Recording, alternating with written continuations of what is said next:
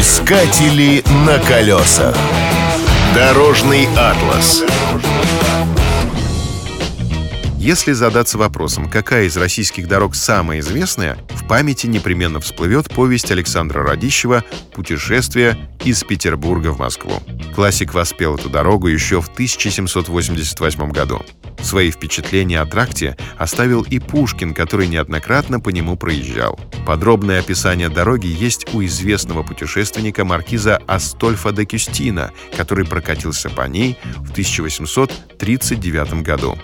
Идею построить полноценную дорогу между двумя столицами воплотил в жизнь император Александр I. По его указу в 1817 году началось строительство Московского шоссе. Работы были завершены в 1834 году. В советский период трасса носила название Е-95. В 90-е годы ее прославила в одноименной песне популярная рок-группа «Алиса».